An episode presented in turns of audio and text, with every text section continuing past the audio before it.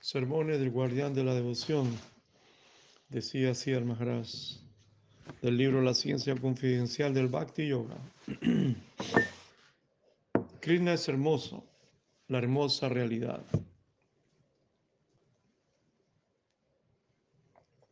La belleza nos cautiva.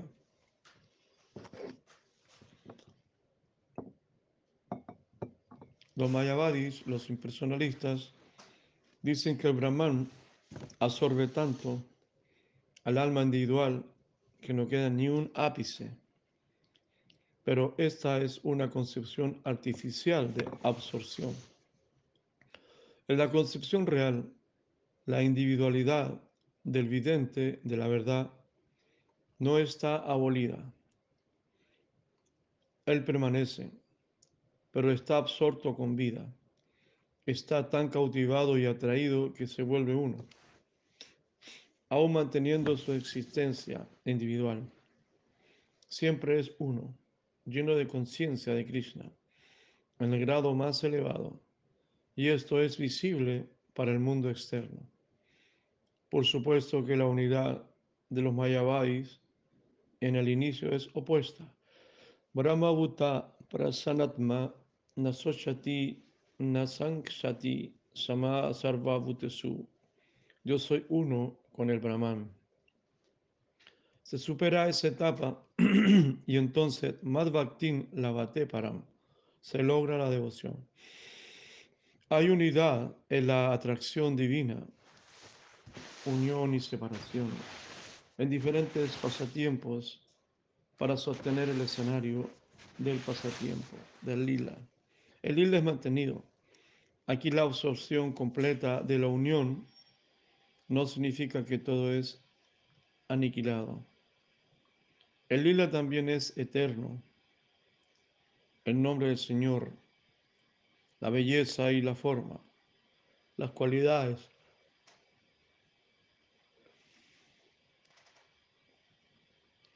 El séquito, los pasatiempos, todos son eternos.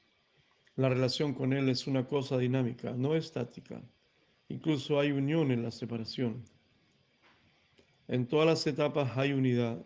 El carácter dinámico de sus pasatiempos requiere de la unidad. De otra manera, su autoentrega y la obtención de Dios por los devotos sería imposible.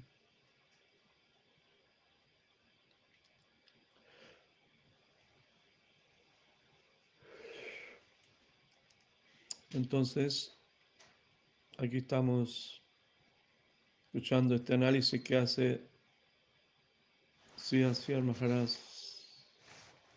un poquito profundo, ¿no?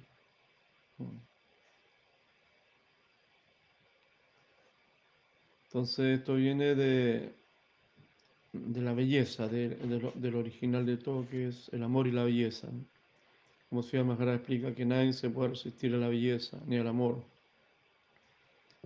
Y después cuando hay una autorrendición, eh, no nos queda más que rendirnos, ¿no? O sea, aparece esa belleza de Dios y no nos queda más que rendirnos a esa dulzura. Y eso nosotros nos, lo hemos experimentado, en cierta manera, del otro día analizaba, pero Krishna es, es presente, ¿no? no es un futuro cuando yo me libere, cuando me muera, sino que ya está. O sea, yo veo que no hay nada que se le pueda comparar en vibración, en energía, en, raza, en, todo, en amistad, en ternura, en cariño, en verdad, en filosofía, incluso en, el día a día, en tu práctica, la misma práctica que tú en tu casa incluso. Es evidente que el prachá es místico, por ejemplo, es algo que, al ser ofrecido a Krishna cambia toda la vibración, es místico como el prachá hace efecto en las personas, en nosotros mismos. Es evidente que hemos experimentado momentos divinos de reuniones, de cantos, eh, celebraciones, el darshan de la deidad, bueno, la misma Sagrada Escritura, los lo mismos devotos, ¿no? Mismas como personas, ¿no? Que ellos portan, cargan un Shakti ahí de Krishna, cada devoto, cada personalidad, cada individuo, cada maestro. Eh, es increíble lo que, lo que vemos ahí, ¿no? Y también vemos la presencia de Krishna, como hablábamos ayer, en la naturaleza, en las energías de la naturaleza, cómo funciona la vida, cómo es maravilloso, cómo es mágico, todo, cómo es, cómo es achintya veda veda tada, ¿no? Todo el universo, toda la creación de, de esta opulencia que tiene Krishna. Krishna cuando habla en el capítulo 10 de sus opulencias, no le habla Arjuna, ¿no? Eh, la opulencia del absoluto. Krishna le dice a mí, desde mi existencia, ni los semidioses, ni Brahma, ni Shiva, ni Irma me pueden comprender, ¿no? entender toda la opulencia que tengo. Como Krishna manifiesta su opulencia en esta creación.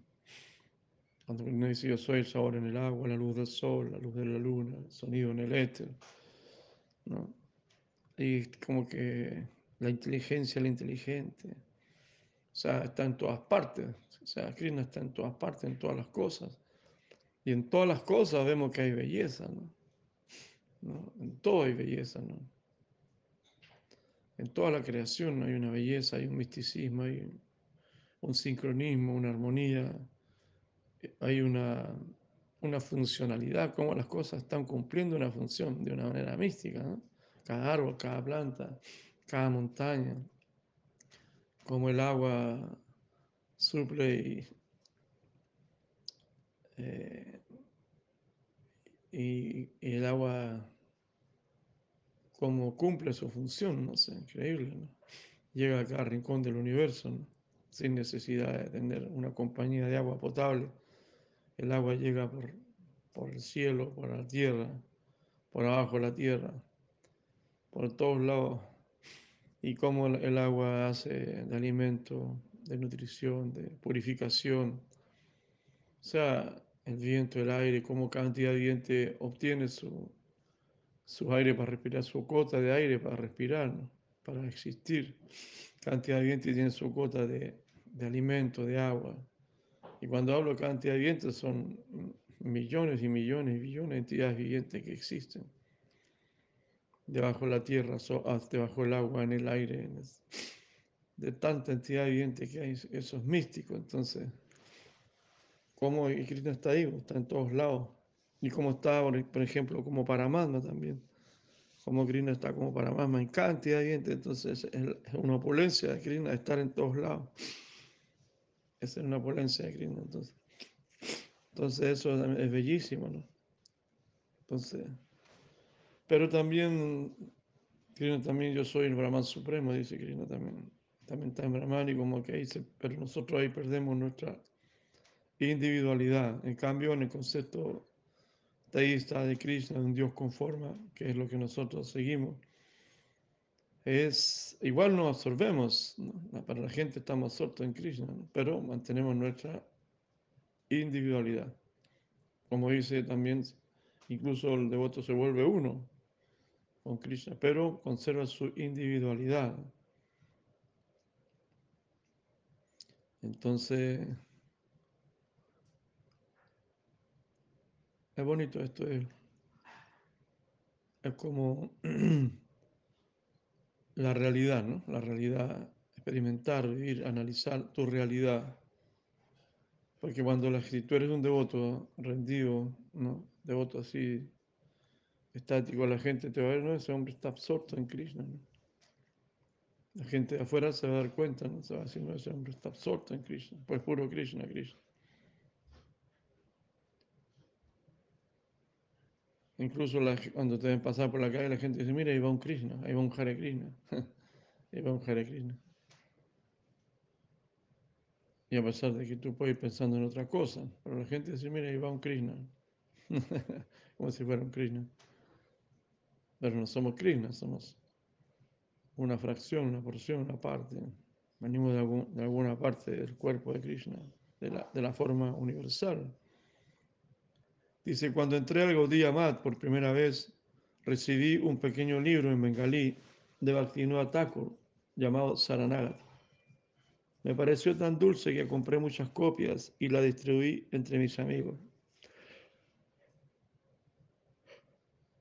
Su precio fue solamente cuatro centavos. Fue tan dulce que tocó mi corazón. Yo pensé, aquí está Krishna, Krishna Kata, las conversaciones acerca de Krishna. Es Krishna mismo.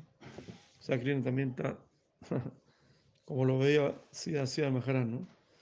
Lo veía en, el Krishna Kata, en hablar de Krishna y está Krishna. En este libro veía a Krishna mismo. Aquí se habla acerca de Krishna, Adochaya, lo trascendental. Más tarde, cuando estuve en Nandagram, compuse una pequeña reseña que fue publicada junto con el comentario en bengalí de Sila Bhaktivinoda Thakur. Escribí un poema introductorio al comentario de Saranagati. Todas las almas condicionadas son Samagnan. Ellas están buceando o luchando en el océano de Vairachara o la búsqueda de placer, Anjavilas, las actividades inmorales o caprichosas. Son estimulantes allí.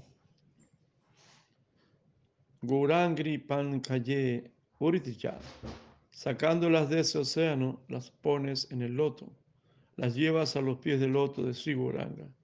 Tú les recogiste de ese agitado y ancho océano y les diste los pies del loto de Gauranga. Así habiéndolas colocado allí, comenzaste a instruirlas acerca de la gran nobleza y del gran valor máximo de la rendición Saranagati, exclusiva. Samabodayats. Trataste, trataste de hacerlas entender y que se dieran cuenta apropiadamente de la eficacia de Saranagati. Tú, mi Gurudeva, Silavati Siddhanta Sarasvati Thakur Prabhupada, lo hiciste así. Por tanto, primero me postro ante ti. Luego escribí un verso ofreciendo reverencias al autor de Saranagati, Silavati no Thakur. La ambición de la Saranagati, cuando llegamos a apreciar la Saranagati, la rendición, nos daremos cuenta que hemos entrado en la relatividad de una gran sustancia. De otra forma, no podremos encontrar la necesidad total de Saranagati. ¿Por qué Saranagati? Queremos dominio sobre todo. La ciencia moderna, los explotadores, los karmis, ellos quieren todo bajo su control. Justamente lo opuesto y opuesto en grado superlativo. En esto encontramos un aspecto tan grande y noble de la naturaleza que nosotros nos ofreceremos voluntariamente como sirvientes eternos. Estoy en la relatividad de semejante cosa magnánima y noble. Saranagati, ella misma es la realidad, contiene a Krishna dentro de su frontera. Ven a Saranagati y encontrarás a Krishna. La aureola de Krishna es Saranagati. A través de Saranagati puedes aproximarte a la conciencia de Krishna, mas no por investigar. No a través de una árida investigación, pero sí a través de una sincera y sustancial investigación. Y eso requiere Saranagati. Pranipat, Pranipasna y Seva. Pranipad primero tiene que ofrecerle respeto exclusivos a él. Si de veras quiere aproximarte a él, la primera cualidad es Pranipat. Tienes que rendirte. Estamos aproximándonos a algo grande, grande en el infinito. Y luego está Pariprasna, investigar hasta cierto punto. Luego servicio, ser utilizado por él. Servir significa probar la sustancia. Solo por servir podemos conectarnos sentir y tener alguna experiencia. Justamente esto es lo opuesto al disfrute y a la indiferencia. Disfrute, indiferencia y servicio. Hay servicio por deber y servicio por amor. Servicio amoroso. Así generalmente el servicio es de dos clases. El servicio desde el punto de vista del deber se encuentra en Vaikunta. Por supuesto, eso también alcanza algo, pero el servicio con amor, el servicio impulsado solo a través del amor, es el más generoso, nos da en abundancia. Allí también hay gradación, santa, daxia, sakya, vaxalia, maduria. Esto es realidad. En este mundo material, en este mundo de disfrute, también encontramos el más intenso disfrute en el amor de una mujer, pero este es un reflejo pervertido de la realidad. Pero en el plano divino, en el servicio devocional, la divina relación conyugal se encuentra en madura raza. En esa sección de devotos hay también grados entre los servidores.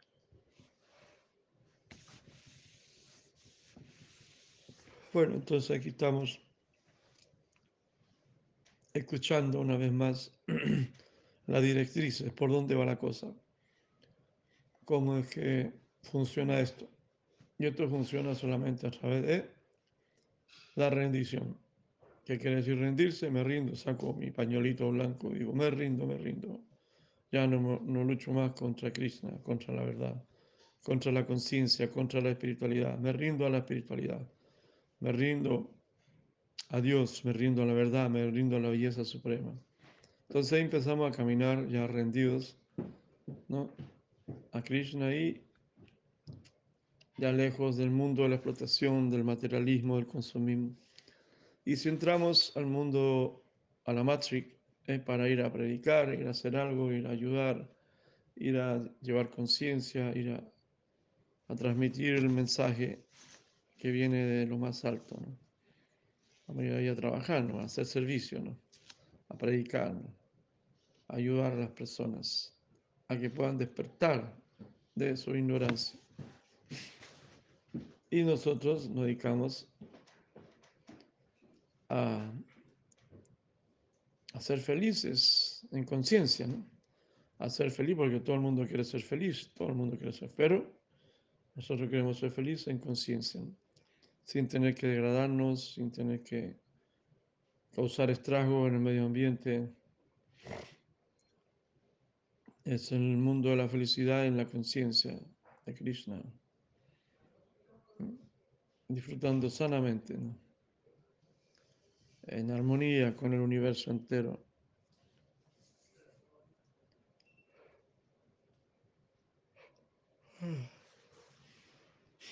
¿Qué les parece? Ramanuja, la Ramanuja Sampradaya, la divina asociación fundada por Sri Ramanujacharya, se divide en dos secciones, la Tenkalai y la Badakalai. Badakalai se refiere a aquellos quienes dan más importancia a las escrituras védicas y Tenkalai son aquellos que dan importancia a las escrituras tamiles. A ellos se les conoce como Arvars, empezando por Shatokopar o Namalvara. En el proceso de rendición, la escuela tamiliana hace énfasis en la Marjara Nyaya o la máxima del gato. Marjara Nyaya o la máxima del gato. Marjara significa gato. En el comportamiento de la gata con su gatito, el gatito no hace nada, mientras que la madre lo agarra del cogote, del cuello, con sus dientes y lo transporta de aquí para allá, donde quiera que ella desee. El gatito está pasivo, ningún tipo de intento se ve de su parte. Él simplemente acepta cualquier cosa que haga su madre. Ella lo alimenta, lo mueve, etc. Esto es Marjara Nyaya, la escuela védica que estuvo encabezada por Deshi Kacharya, prefería a Markata Nyaya. Markata Nyaya, la máxima del mono. El cachorro se sostiene del cuerpo de su madre entonces ella deambula y transporta a este de aquí para allá. Lo bueno del cachorro es que abraza el cuerpo de su madre. Se agarra del, del, cuello, ¿no? De la espalda se agarra el cachorro. Así la escuela védica dice, tú tienes libre albedrío, oh jiva, alma, tienes algo que hacer. En la rendición tienes que hacer tu parte, ¿no? Puede ser muy pequeña, pero sin embargo tienes que ejecutar tu parte. Tú estás dotado de libre albedrío, así debes utilizarlo apropiadamente. En el sistema Tenkalai ellos dicen, no, no, no tenemos nada que hacer. Solamente necesitamos pensar que somos de Él y Él hará cualquier cosa que sea necesaria para nuestro interés. Esta es la diferencia entre las dos escuelas. La escuela védica sostiene que es necesaria alguna acción del libre albedrío, tu aceptación y consentimiento puros son necesarios y lo demás será hecho por el Señor. Pero tu, consentimiento libre albedrío de aceptación no importa lo insignificante que sea, debes estar presente. Ese es un consentimiento puro. Y la sección Tenkalai sostiene que no tenemos que hacer nada. Nuestra consideración se acerca más a la escuela Badakalai, la escuela védica. La yiva tiene algo que hacer en la forma de cooperación o consentimiento. De otra manera, ¿cómo puede la yiva, el alma, ser parte del absoluto? Si la yiva no tiene nada que hacer, entonces todo es el lila de Dios, pasatiempos espontáneos y todas las almas son muñecos de juego en las manos del Señor. No hay duda de que esto pueda ser así en la etapa elevada de realización, pero esa etapa está por ser alcanzada. En el comienzo uno tiene que adquirir la posición tal ya que el alma es parte del mundo de los sujetos, subjetivo. Ella está naturalmente dotada de libertad. No puede haber conciencia sin libertad, porque ella es una partícula infinitesimal. Su libertad también es muy pequeña, sin embargo, porque es espíritu, no puede menos que poseer libre albedrío. En el servicio divino esa libertad se mantiene. De otra manera, Vilas la libertad de movimiento en los pasatiempos no podría mantenerse. En Goloka, todos están impulsados principalmente por sentimiento a través de Yoga Maya, la divina potencia interna. Ellos están impulsados por amor, pero aún así ellos tienen una escasa consideración personal y eso es influenciado por el medio ambiente, totalmente bueno y favorable del plan divino. De otra manera, ¿cómo mantendrían su nombre particular, pasatiempos y servicio?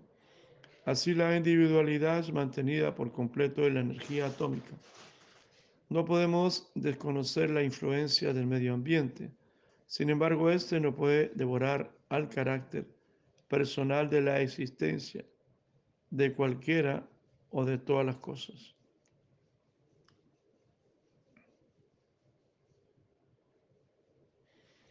Entonces, en el sistema védico se, considera que tenemos un albedrío, tenemos que poner algo de nuestra parte.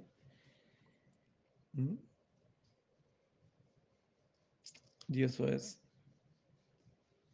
inclinar la balanza hacia, hacia lo espiritual, hacia Krishna, hacia Dios. Y después sucederán tantas cosas, ¿no? Por supuesto, igual somos completamente dependientes de Krishna. Si Él, como dice Chaitanya, me abraza o me rechaza, eh, dependemos nada más de la misericordia. Entre la explotación y la renunciación, bhukti y mukti, la renunciación es más peligrosa porque mantiene una posición más elevada que la explotación puede explotar más, tal como una verdad a medias es más peligrosa que la falsedad. Puede guiar mal a los devotos. Tiene su propio encanto sobre la antes mencionada explotación. Puede capturar a los eruditos. Alguien que busca alivio puede pensar, oh, este es el concepto de alivio. No hay nada más. La renunciación captura a aquellos quienes han estado haciendo un verdadero progreso por su bien y les dice, si han venido aquí tendrán éxito. La captura en nombre del plano superior. La renunciación mantiene algún prestigio sobre la explotación. La gente piensa, oh, debe ser la meta más elevada. Es preferible asociarse con los materialistas que con los mayavais. mayavais. Si el mayavadi logra hacerte entrar en la celda del Sayuya Mukti, la liberación de sumergirse en el absoluto está acabada. No se puede calcular el tiempo hasta cuándo serás capaz de salir. Pero si estás en el materialismo, Visaya, los reclutadores podrán llegar a ti. Tendrás la oportunidad de encontrarte con un predicador en este mundo material. Pero en Sayuya Mukti no estás en ninguna parte. Es muy raro y difícil despertarse del más profundo sueño posible. Así esto es más peligroso como una verdad a medias, es más peligrosa que la falsedad. El Mayavadi, el impersonalista, trata de atraer a otros a sus conceptos impersonales, porque sufre de esta enfermedad. Él piensa que esta liberación impersonal es lo máximo. Así recluta para sus propios fines. Ellos no perciben el error de sus cálculos, porque piensan que han obtenido la liberación más elevada y tratan de reclutar a otros para sus propósitos pero hay un error en sus cálculos. No están conscientes de la realidad. Son mal guiados y también ayudan a guiar mal a otros. ¿Cómo puede alguien guiar a otros hacia la verdad cuando él mismo no está establecido en ella? Si hubiera sido posible conocer la verdad, él se habría dirigido hacia la tierra de la verdad, pero no tiene conocimiento de ello, ha calculado mal.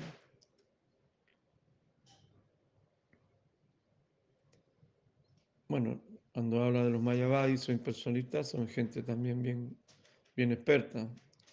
En la actualidad hay mucho, mucho, como hay tanta tecnología, se ve mucha gente trabajando, hablando, predicando, de todos los tipos. Y hablan muy bonito y dicen cosas muy tentadoras y cosas muy reales también, muy prácticas. Son niveles, ¿no? Son realidades. Pero al final te dicen todos somos dioses, tú eres Dios y todo eso.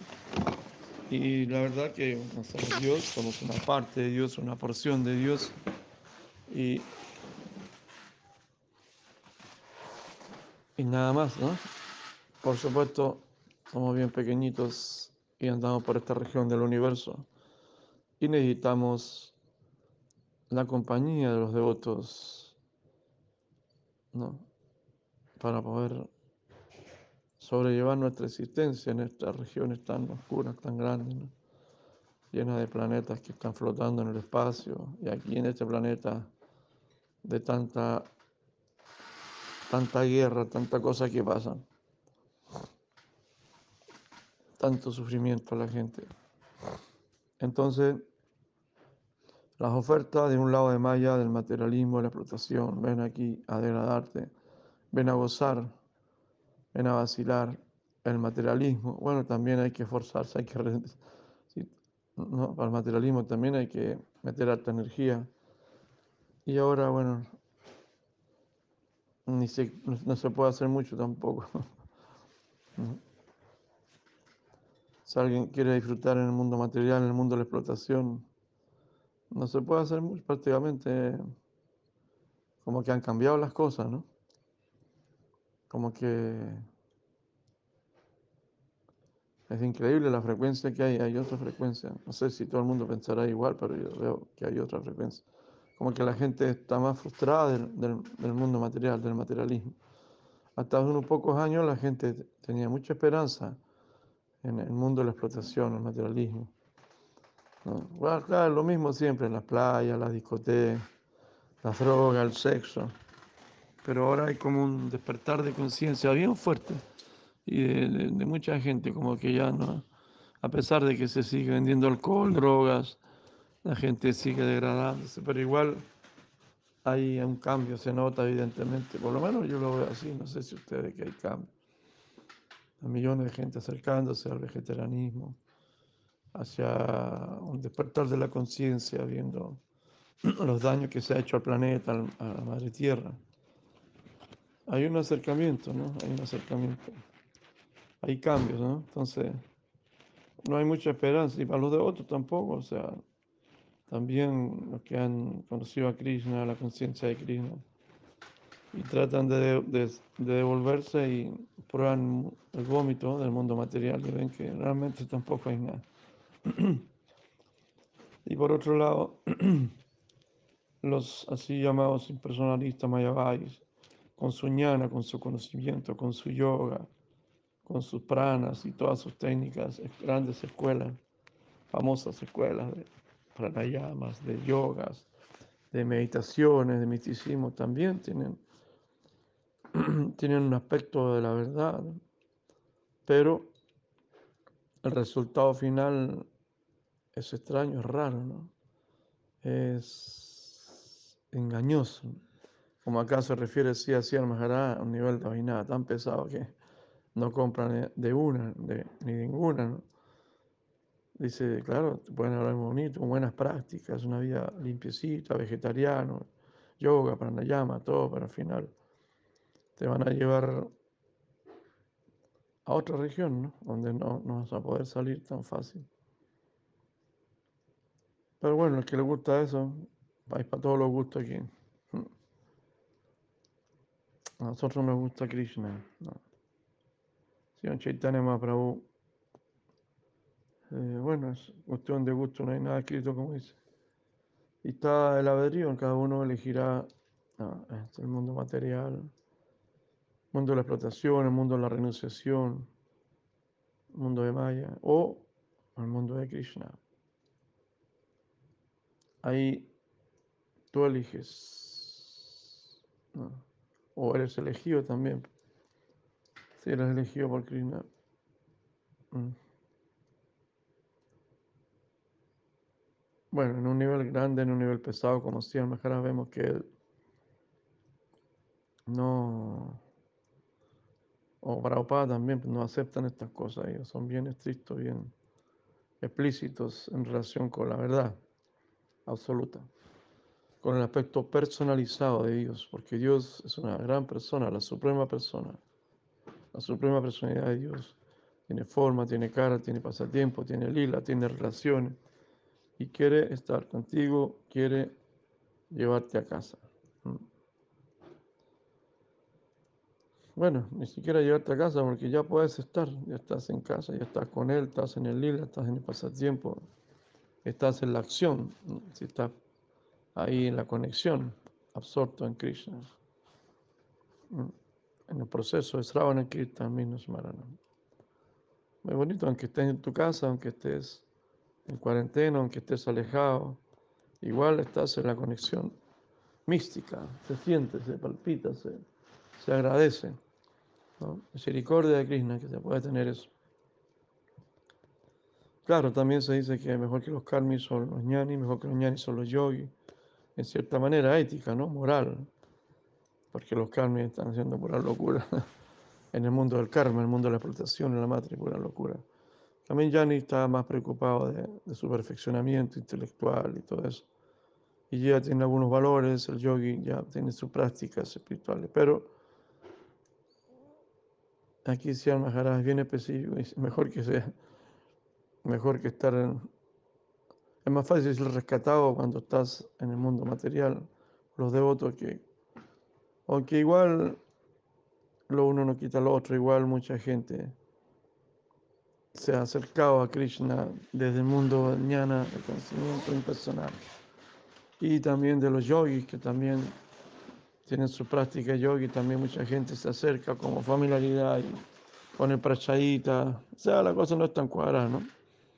Porque el prachadita y los devotos son simpáticos, son agradables, y la dulzura del sadhu sangha, el santo nombre, el mahamantra.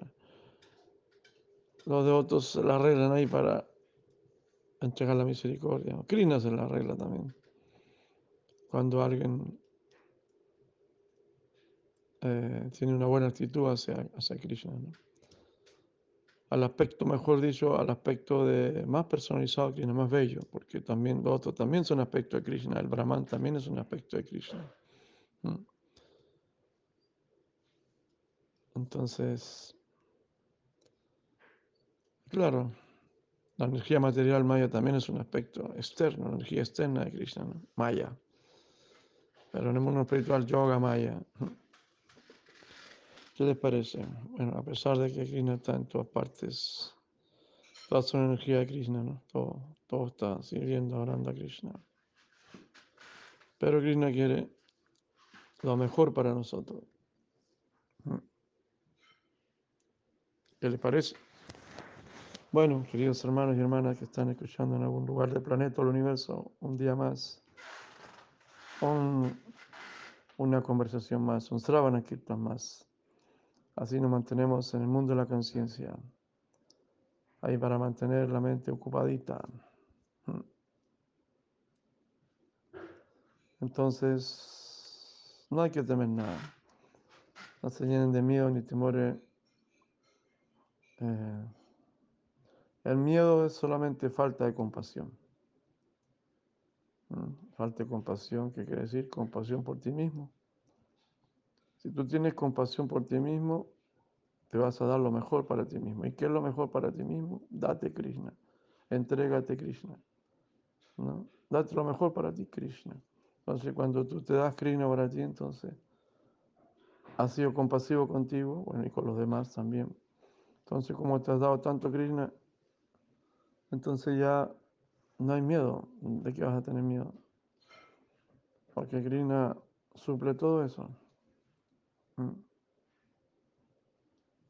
Krishna transforma todas estas energías oscuras, negativas, en algo positivo.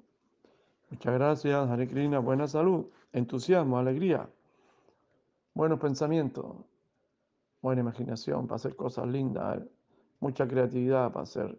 ¿Qué hacemos? ¿Qué hacemos? Ahí, qué alegría en la familia, entusiasmo, servicio. Obra Primanandi, Haribol.